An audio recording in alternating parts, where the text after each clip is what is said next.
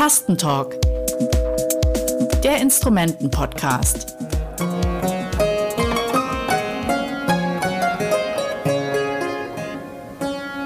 Hallo und herzlich willkommen zum Podcast vom Musikinstrumentenmuseum in Berlin. Mein Name ist Mats Kastning, ich bin Musikwissenschaftler und Journalist und darf euch in fünf Folgen spannende und ungewöhnliche Musikinstrumente hier aus dem Museum vorstellen. Ungewöhnlich vor allem in Bezug auf die Spielweise bzw. die Klangerzeugung. Und dabei ist so ein durchgehendes oder verbindendes Element auch das Thema Tastatur versus Klaviatur, weil heutzutage ja sehr viele Menschen auch am PC Musik machen und da haben wir ja eher die Tastatur statt die Klaviatur. Welche unterschiedlichen Möglichkeiten es gibt, Klänge zu erzeugen, Instrumente zu bedienen und was man ihnen so alles entlocken kann, darum soll es gehen. Und heute reden wir, und zwar aus dem Museum selber, also Wundert euch nicht, wenn ab und zu vielleicht mal jemand reinkommt und eine Frage stellt. Das sind dann Besucher hier in Berlin. Aber wir sitzen tatsächlich mitten zwischen den Instrumenten. Und äh, das Instrument, was in dieser Folge im Mittelpunkt steht, das kennen vielleicht viele schon mal vom Grundprinzip her, weil sie es vielleicht schon mal auf einer Party versucht haben, damit selber im Mittelpunkt zu stehen. Es galt eine Zeit lang als ungesund, nervenzerrüttend und sogar mal als therapeutisch. Ne? Immer das eine oder das andere. Die äh, Dosis macht das Gift. Und außerdem hängt auch heute noch der Name Benjamin Franklin mit drin. Klingen tut das Ganze so.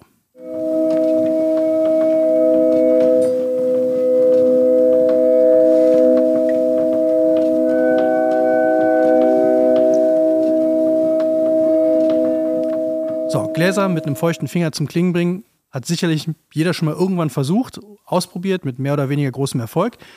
Und das haben aber auch schon Menschen sehr lange ausprobiert. Die wahrscheinlich frühesten Abbildungen dazu finden sich in der Theorie im Musike von 1492. Dann gab es das Glasideophon, bei dem Glasglocken angeschlagen wurden, das Glasspiel, bei dem unterschiedlich gefüllte Gläser durch Reibung erklingen und unseren heutigen Hauptdarsteller oder unsere heutige Hauptdarstellerin, die Glasharmonika. Im Grunde ist es eine Art Professionalisierung des Glasspiels, bei der aber auch gilt, ohne Wasser kein Ton. Mehr darüber weiß meine heutige Gesprächspartnerin, mit der ich mich in der ersten Folge unseres Podcasts schon über das Klavikord unterhalten habe. Herzlich willkommen, Frau Professorin Conny Restle. Für alle, die die erste Folge noch nicht gehört haben oder sie einfach noch nicht kennen, stellen Sie sich doch bitte noch mal kurz selbst vor. Ja, hallo von meiner Seite aus. Ich bin Conny Restle, die Direktorin des äh, Musikinstrumentenmuseums. Mich haben Musikinstrumente schon seit jeher fasziniert, deshalb lag es auch nahe, Musikwissenschaft zu studieren. Und äh, von Beginn an war eigentlich mein Schwerpunkt die Musikinstrumente. Man nennt es äh, im Fachjargon die Organologie. Das kommt daher, dass Organon im Griechischen eigentlich so viel wie Werkzeug bedeutet, eben Werkzeuge, mit denen man Musik machen kann. Ich selbst habe auch eine handwerkliche Lehre gemacht, habe auch äh, eine künstlerische Ausbildung. Und äh, insofern spielt sich für mich eigentlich alles im Bereich der Musikinstrumente auch ab. Das ist äh, ein großes Faszinosum für mich und deshalb freue ich mich sehr, dass ich jetzt hier schon seit drei Jahrzehnten in dieser wunderbaren Sammlung arbeiten darf. Also könnten Sie theoretisch die äh, Glasharmonika auch selber bauen, oder? Nein, die kann ich nicht selber bauen. Und zwar hängt es damit zusammen, äh, Sie haben ja in Ihrer Einleitung schon gesagt, dass äh, Glas oder Instrumente mit Gläsern und so weiter eine ganz lange Tradition haben in der Geschichte. Und überhaupt ist das Glas ja eigentlich das was man soweit weiß, eines der ersten synthetischen Materialien überhaupt, das die Menschheit erfunden hat. Ja, denn für Glas brauche ich ja verschiedene Komponenten, die dann unter sehr hoher Hitze miteinander verschmolzen werden. Und das ist auch heute noch ein ganz kostbarer und wertvoller Wertstoff, Werkstoff. Ohne Glas könnten wir nicht in den Weltraum fliegen, könnten wir nicht zu anderen Planeten und so weiter kommen. Also Glas spielt eine ganz, ganz große Rolle für die Menschheitsgeschichte und auch für unsere technologische Entwicklung. Aber das Faszinosum an Glas ist, denke ich mal, ist, dass es eigentlich so dünn, zerbrechlich aussieht. Man kann durchgucken oftmals, man kann es einfärben. Die Inhaltsstoffe, die verändern sich im Laufe eben dieses Prozesses. Es entstehen ganz andere Farben. Man kann Gläser benutzen, zu, äh, um wir kennen das auch im Physikunterricht, um so Spektren darzustellen. Also Glas ist ein spannender Stoff und da lag es doch nahe, diesen Stoff auch für die Musik nutzbar zu machen. Und wie Sie völlig richtig gesagt haben, man hat lange Zeit mit Glasglocken experimentiert. Auch Glocken werden gegossen. Glas wird ja auch gegossen. Glas kann allerdings dann noch geschliffen werden. Das äh, brauchen wir auch bei Musikinstrumenten, weil Musikinstrumente müssen ja immer in einer gewissen Tonlage sich auch befinden, eine gewisse Stimmung haben. Und das kann ich mit dem Glas eben sehr gut auch realisieren. Also Glas hat die Instrumentenbauer immer schon angesprochen. Aber es dauert dann noch eine Weile, bis dieses Instrument entstand, über das wir uns heute unterhalten. Ja, ich finde bei dem Instrument ja so interessant, die, wie man jetzt von der Idee gekommen ist, dass man sagt, also ein Glas in die Hand zu nehmen und mit dem Finger mhm. drüber zu streichen, mhm. das ja. hat jeder schon mal probiert kann man nachvollziehen, aber das Instrument, was, über das wir jetzt reden, das sieht so ein bisschen so aus, als hätte einer ganz viele Champagnergläser genommen, die Stiele abgebrochen, die alle zusammengesteckt und in eine Holzkiste gelegt. Ja, und ich beschreibe das immer so, wie wenn jemand ganz viele Salatschüsseln aneinander gefügt hätte. Und äh, äh, man könnte sich ja vorstellen, man, man kann da mit einem kleinen Stäbchen draufschlagen und so weiter. Also es ist nicht nur so, dass man dieses Instrument jetzt nun als Friktionsinstrument spielen muss. Friktion ist auch wieder so ein Begriff aus unserem äh, wissenschaftlichen Überbau. genau. Das heißt nichts anderes, als dass man ja, irgendwie mit einer gewissen Art von Reibung dieses Instrument spielt. Man kennt es ja von Glocken. Glocken kann man anschlagen oder muss man anschlagen, eigentlich, damit sie erklingen. Und das kann man mit Glas auch machen. Aber man kann Glas auch berühren und mit den rauen Fingern kann man dieses Glas zum Schwingen bringen.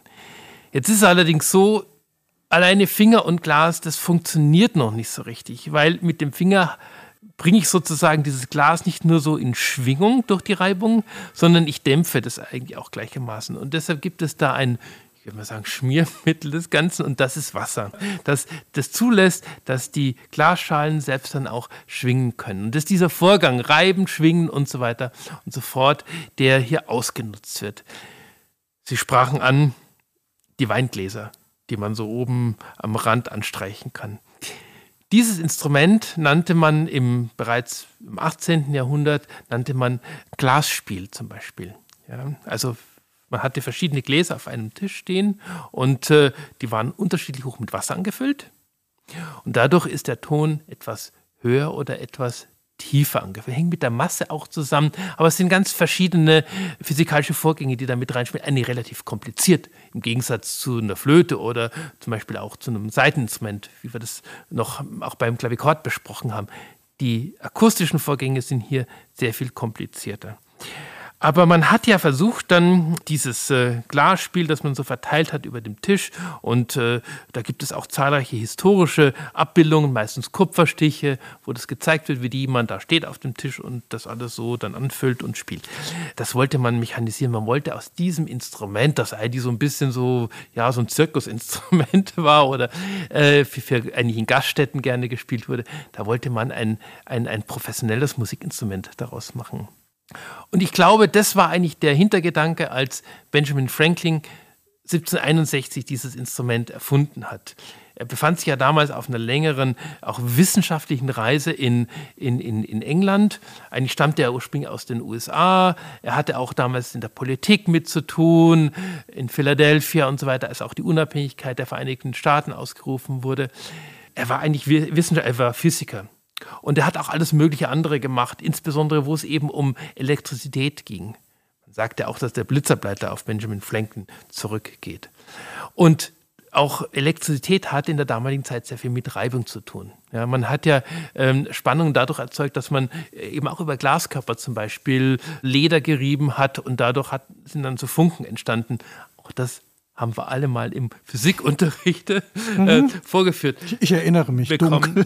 ja, es wurde dann ganz dunkel im Physiksaal und dann war der Lehrer da vorne und hatte dann mit seinem Lederlappen irgendwie äh, auf dem Glasstab herumge. Und dann sah man, wie dann die Entladung stattfand.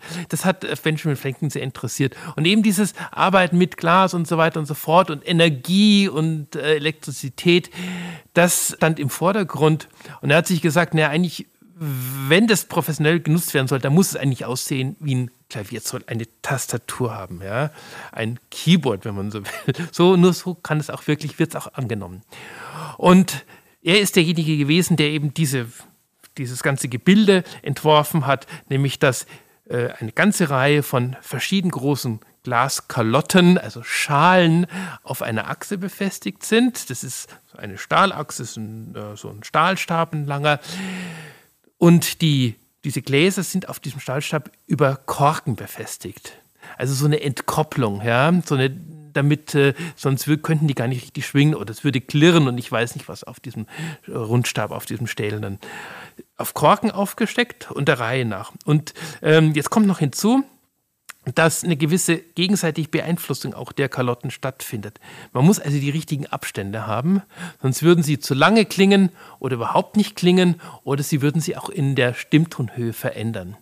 Ja, die werden zwar eingeschliffen von den Glasbläsern, so wie man das ja auch von, von, von anderen Gläsern her kennt, aber der Vorgang, die Tonhöhe zu beeinflussen, hängt eben an verschiedenen Faktoren. Nicht alleine an der Masse, nicht alleine jetzt nun an der Form, sondern auch, wie die zusammen sind. Das ist höchst schwierig und deshalb haben sich wahrscheinlich auch nur relativ wenige originale Glasharmoniken erhalten. Es gab in Böhmen ähm, einige äh, Spezialisten, äh, die dieses äh, Instrument schon seit dem ausgehenden 18. Jahrhundert gebaut haben und auch noch im ganzen 19. Jahrhundert. Und es gibt eine spannende Geschichte aus der Musik, was das, wie das Instrument eigentlich wirklich zum Instrument wurde und nicht nur rein physikalisches Gerät war. Ja, wir sind gespannt der Geschichte zu lauschen. Wie, ja. ist, wie, wie ist es passiert? Ja, also es ist wiederum über einen kleinen Umweg passiert. Das ist äh, oftmals so. Es gibt nicht diese gezielte Entwicklung. Ich benutze diesen Begriff Entwicklung nicht so gerne. Dieses Musikobjekt ist äh, von einem ganz berühmten Mediziner bereits kurz nach der Erfindung, also Ende der 60er Jahre, eingesetzt worden, von Franz Anton Messmer.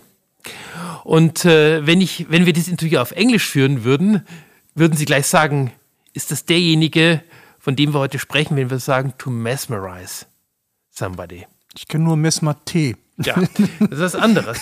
to mesmerize heißt, to äh, um äh, jemanden zu hypnotisieren. Franz Anton Messmer hat nämlich die Hypnose entwickelt. Er war Arzt und hat äh, herausgefunden, dass ähm, ja über äh, ja sozusagen über die Konzentration und so weiter und gewisse Bewegungen und Ansprachen Menschen in einen Zustand verfallen, der so eine Art äh, Entspannung auch hervorruft. Hm? Nichts anderes ist ja letztendlich eigentlich die Hypnose. Und er hat dazu dieses neu entwickelte, sehr ätherische Instrument benutzt. Ja?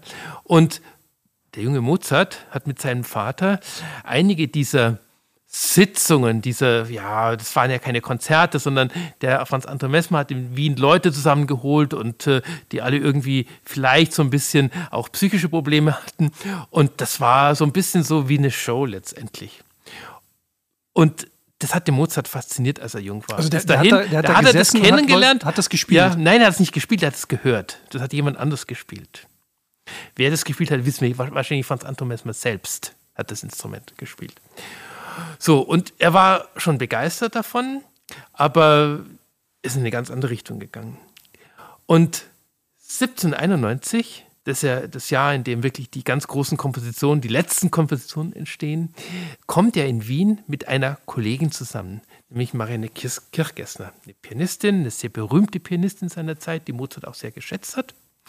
Und die durch einen Infekt oder wie auch immer erblindet ist. Und die hat nun nicht mehr nur Klavier gespielt, sondern sie hat sich der Glasharmonika gewidmet. Das heißt, das war, da konnte sie das alles fühlen und so weiter und äh, auch sehr gut wahrnehmen, weil man spürt nämlich den Klang richtig durch diese Vibrationen der Glasschalen. Und sie war eine der großen äh, Glasharmonika. Ohne sie wäre die Glasharmonika eigentlich überhaupt nicht bekannt geworden. Sonst wäre das immer irgendwie ein Objekt gewesen, so im Bereich der Psychotherapie, Medizin. Und Mozart war so begeistert von ihrem Spiel, dass er ihr zwei Werke gewidmet hat. Obwohl er ja mit Zauberflöten alles Mögliche zu tun hatte. Er hat ihr ein Quintett gewidmet, Glasharmonika und verschiedene andere Instrumente. Ganz spannendes Stück, das man ganz, ganz selten hört. Und er hat ihr ein Adagio gewidmet für Glasharmonika Solo. Diese beiden Werke hat Marianne Kirchgessner in ihren Konzerten im August 1791 auch gespielt. Und das war sozusagen jetzt nun der, von dem alles ausging letztendlich. Es gab dann sehr viel es gab dann auch andere Glasharmonika-Virtuosen, Rölling und so weiter und so fort, die, von denen wir auch Kompositionen besitzen. Auch Beethoven hat für die Glasharmonika geschrieben. Es ist nur so ein Rezitativ mit Glasharmonika. Zum Beispiel Gaetano Donizetti hat in der Lucia di Lammermoor diese Trobs Wahnsinnsarie der Lucia, hatte er eine Glasharmonika vorgesehen, eben auch sozusagen jetzt nun dieser Bezug zur Psychotherapie, aber bereits in dieser Zeit war die Glasharmonika in Italien nicht mehr vorhanden, sodass dann dieses Stück mit mehreren Flöten gespielt wurde. Und nochmal den Bogen weiterspannend, und so bin ich eigentlich zu diesem Instrument gekommen. Ich wusste von diesem Instrument schon immer, weil nämlich mein Lehrmeister Graf Hubertus von Kersenbrock, der eigentlich aus Salzburg stammte, äh, auch selbst so ein Instrument. Er hat als Müller gesammelt. Er war Orgelbauer, aber er hat eigentlich alle möglichen, auch Automatiker gesammelt, das hergerichtet und äh, bei ihm sah es eigentlich aus, ja, noch schöner als hier, wie in einem Museum. Wie in so einem, ja, so ein, so ein ja, frühen Bieder mal eine Einrichtung. So, und der hatte auch eine Glasharmonika und ich habe mir angeguckt, da waren, da fehlten auch einige Kalotten und dann kam ich hierher und habe gesehen, wir haben diese Glasharmonika.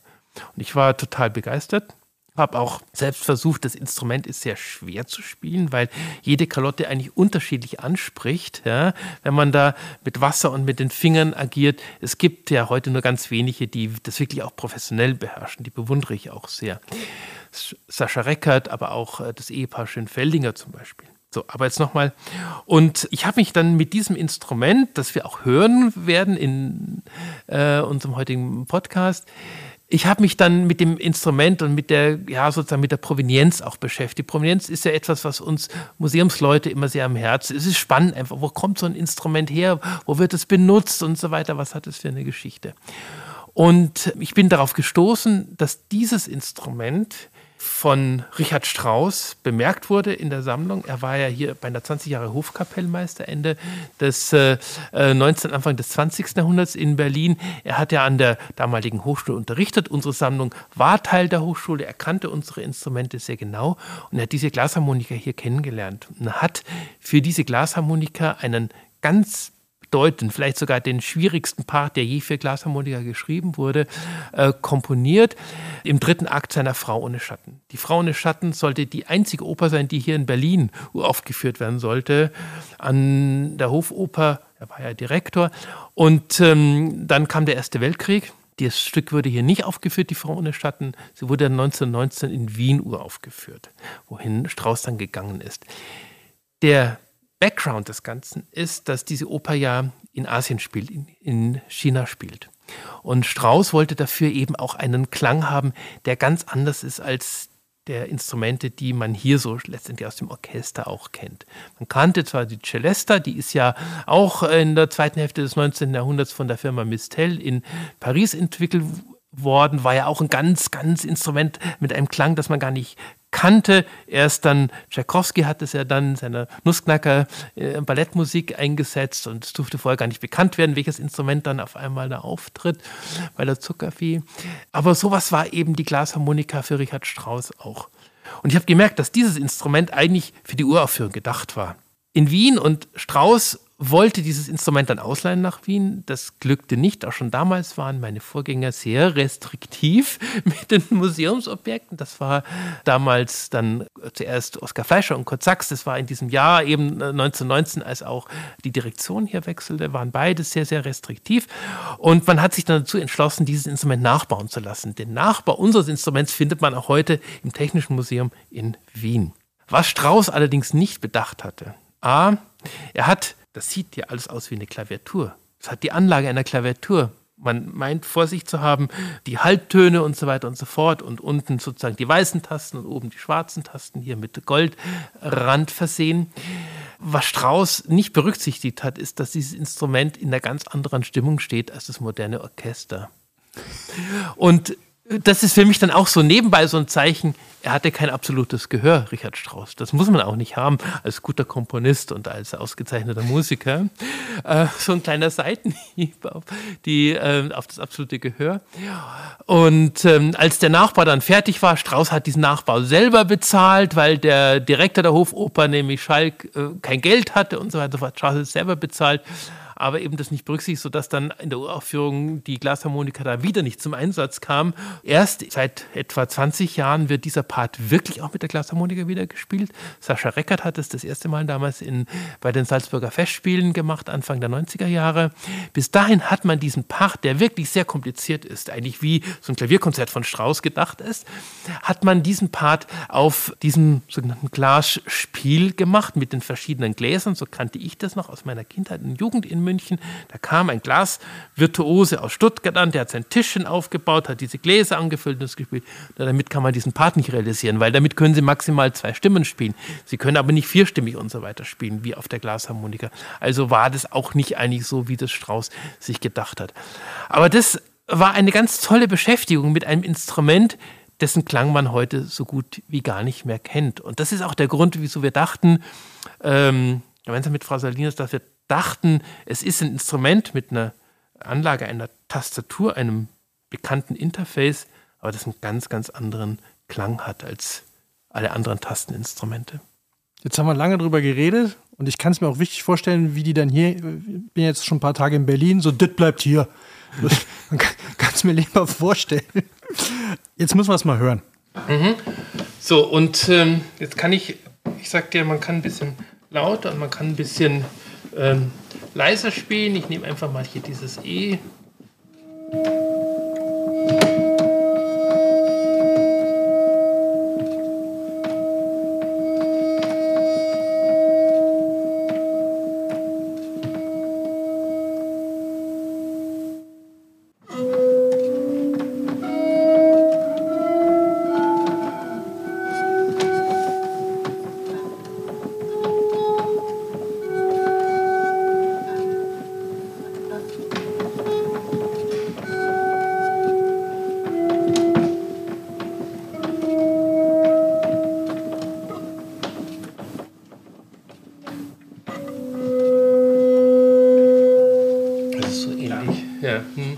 Jetzt haben wir es gehört, für alle, die das Instrument vielleicht noch nie gesehen haben. Wir hatten ja anfangs schon gesagt, es sieht ein bisschen aus mhm. wie äh, Glasschalen, die in der, in der Holzkiste mhm. liegen. Äh, ich dachte lange Zeit, als ich die Beschreibung gelesen habe, dass äh, die Glasschalen durch Wasser gedreht werden und damit feucht werden. Das stimmt aber gar nicht. Nee. Können Sie einfach mal kurz beschreiben, wie Sie es jetzt gespielt haben? Es ist ja kein Wasserrad. Ja. Eine Glasharmonika. Also man muss sich von, von außen her das so vorstellen, das ist eigentlich so ähnlich wie ein Klavikord. Ja? Ist ein relativ äh, ja, schmaler Kasten, Holzkasten mit äh, vier Beinen auch so. Und ähm, was allerdings der Unterschied zum Klavikord ist, es gibt ein Pedal dabei. Hm? Und in diesem Kasten liegen jetzt nun der Reihe nach diese Kalotten auf dieser Achse aufgefädelt, wenn man so will.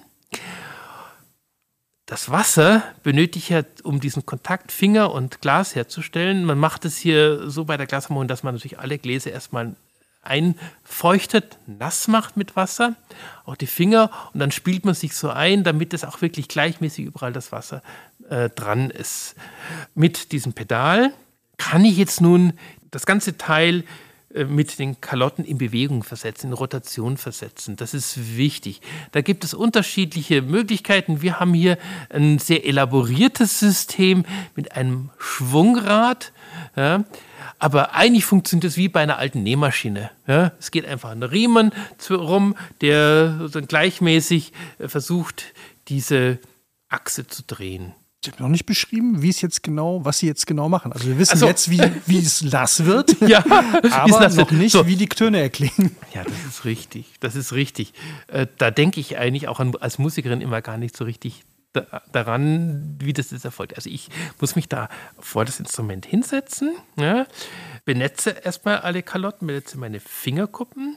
So, und dann nehme ich meine Finger, wieder etwas Wasser und fasse, berühre vorsichtig die ja, die Kanten der einzelnen Schalen. Ja, das muss man gucken, da gibt es auch so klangliche Unterschiede, ob ich eher vorne wirklich an der Kante, ich kann auch ein bisschen weiter nach hinten fassen, je nachdem. Und merke dann langsam, wie die Kalotte zu schwingen beginnt durch diese Reibung gleichermaßen. Und dadurch entsteht dieser Ton. Ich kann also auch durchaus laut und leise auch auf diesem Instrument spielen, weil ich eben durch unterschiedlich starkes Andrücken, durch unterschiedlich starken Kontakt die Gläser etwas stärker und etwas schwächer in Schwingung versetzen kann. Die Tonhöhe ändert sich dabei glücklicherweise nicht, weil sonst wäre das ja so ein Gejammer. Also das Drehen des Fingers auf dem Glas wird hier ersetzt, indem quasi ja. das Glas unter dem Finger so weggedreht wird. Ja. Jetzt finde ich ja bei dem Instrument das, das Spannend oder nicht das Spannend, sondern das, das interessant ist ja, es ist, glaube ich, das Instrument, wo man am schwierigsten was ersetzen kann, wenn es kaputt gegangen ist. Also wenn ja, ich jetzt während ja. des Spiels ein Glas kaputt geht, mhm.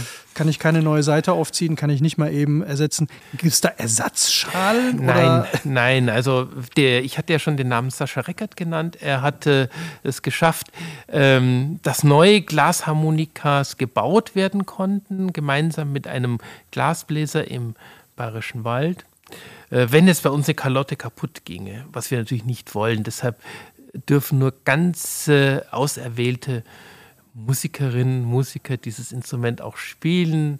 Ähm, und ähm, wenn da was kaputt ginge, dann müssten wir diese Kalotte erneuern. Das ist nicht einfach. Das äh, erfordert viele, viele Versuche, um die genau anzupassen. Auch so es müsste sicherlich auch eine Glasanalyse erfolgen, ja, welche Materialien damit drin sind äh, bei diesem Glas.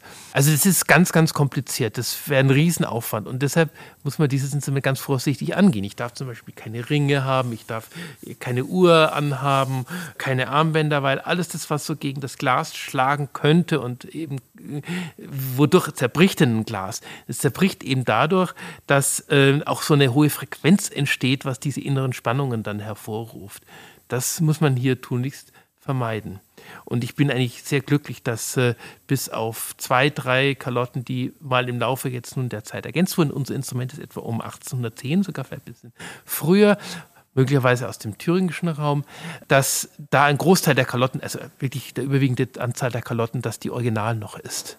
Das ist eben das Entscheidende bei diesem Instrument. So, man muss sich das so vorstellen, wie wenn man jetzt, äh, ich sage jetzt mal, einen Klavikord aus dem 16. Jahrhundert hätte und dann noch die originale Beseitigung drauf hätte.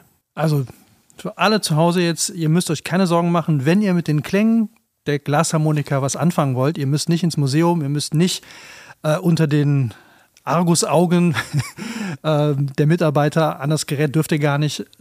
Aber ihr könnt mit den Klängen arbeiten, weil wir stellen euch die alle als Samples zur Verfügung. Was genau erwartet die Hörenden dann? Was bekommen sie? Ja, also einen Klang, den man sonst eben gar nicht kennt, außer man macht das mal mit den Gläsern, aber es ist trotzdem ein kleiner Unterschied mit den Weingläsern. Es ist ein sehr ätherischer Klang. Das ist ganz wichtig. Zu, das hängt eben auch mit diesen Obertönen zusammen, die da entstehen. Der Grundton ist relativ dezent, nämlich, also sonst hören wir ja sehr gerne diese Grundtöne, die entsprechen auch unserem Ohr. Aber hier besteht der Klang aus, aus einem ganz reichen Obertonanteil. Auch da mein Hinweis, bitte nicht zu laut einschalten. Das Instrument ist eigentlich ein sehr, sehr leises Instrument. Ganz passend auch zu dieser Zeit der Romantik, des Biedermeiers, eher ein bisschen runterdrehen. Also wenn ich mir vorstelle, wir stellen euch ja die Samples der einzelnen Töne zur Verfügung, eignet sich wahrscheinlich für schöne, chillige Musik, wo ja. man sich einfach hin, hinsetzen kann, ein bisschen entspannen kann bekommt ihr von uns. Vielen, vielen Dank für das äh, spannende Gespräch, die vielen Informationen. Ihr könnt das Instrument natürlich auch hier im Musikinstrumentmuseum in Berlin sehen und hören könnt ihr es ja dann sowieso. An der Stelle noch kleiner äh, Hinweis von mir auf ein Vermittlungsprojekt für blinde, sehbehinderte und sehende Menschen. Klaviatur, Tastatur, Interface. Können Sie da auch noch zwei, drei Sätze ja. kurz zu sagen? Das ist ein ganz spannendes Projekt, das wir glücklicherweise mit Unterstützung unsere öffentlichen Geldgeber realisieren können. Es ist ein Projekt, wo wir denken, dass gerade für blinde oder sehbehinderte Menschen die Tastatur unheimlich wichtig ist. Zum einen, es gab etliche ganz bedeutende blinde Musiker, meistens Organisten, Cembalisten, Pianisten, auch die bereits angesprochene Marianne Kirchgessner war ja äh, blind und äh, hat sich eben mit dem Tasten am besten zurechtgefunden, weil man da alles so spüren kann. Und es äh, hat noch einen folgenden Hintergrund, dass äh, für verschiedene Schriften, um das auch Dokumenten echt zu machen für Blinde, die Breitschrift entwickelt wurde. Und dazu gab es spezielle Maschinen. Das ist eigentlich auch der Beginn der Schreibmaschine, also der heutigen Computertastatur, wenn man so will. Und deshalb ist der Bogen eben von den alten äh, Klaviaturen bis hin zum modernen, zur modernen Computertastatur. Wunderbar. Vielen, vielen Dank für die ganzen Informationen nochmal. Links zum Projekt und den Instrumenten und diesem Instrument natürlich und vieles mehr findet ihr in den Shownotes dieser Folge. Wenn es euch gefallen hat, liked uns, schreibt eine Bewertung, empfehlt den Podcast euren Freunden und Freundinnen. Wir hören uns hoffentlich wieder in der nächsten Folge und da geht es um das Regal. Klassisches Instrument, kennt jeder, aber ich verspreche euch, es geht nicht um Möbel. Wir bauen hier keine Regale zusammen, sondern lasst euch überraschen, was passiert. Bis dahin, macht's gut. Bis dann. Tschüss.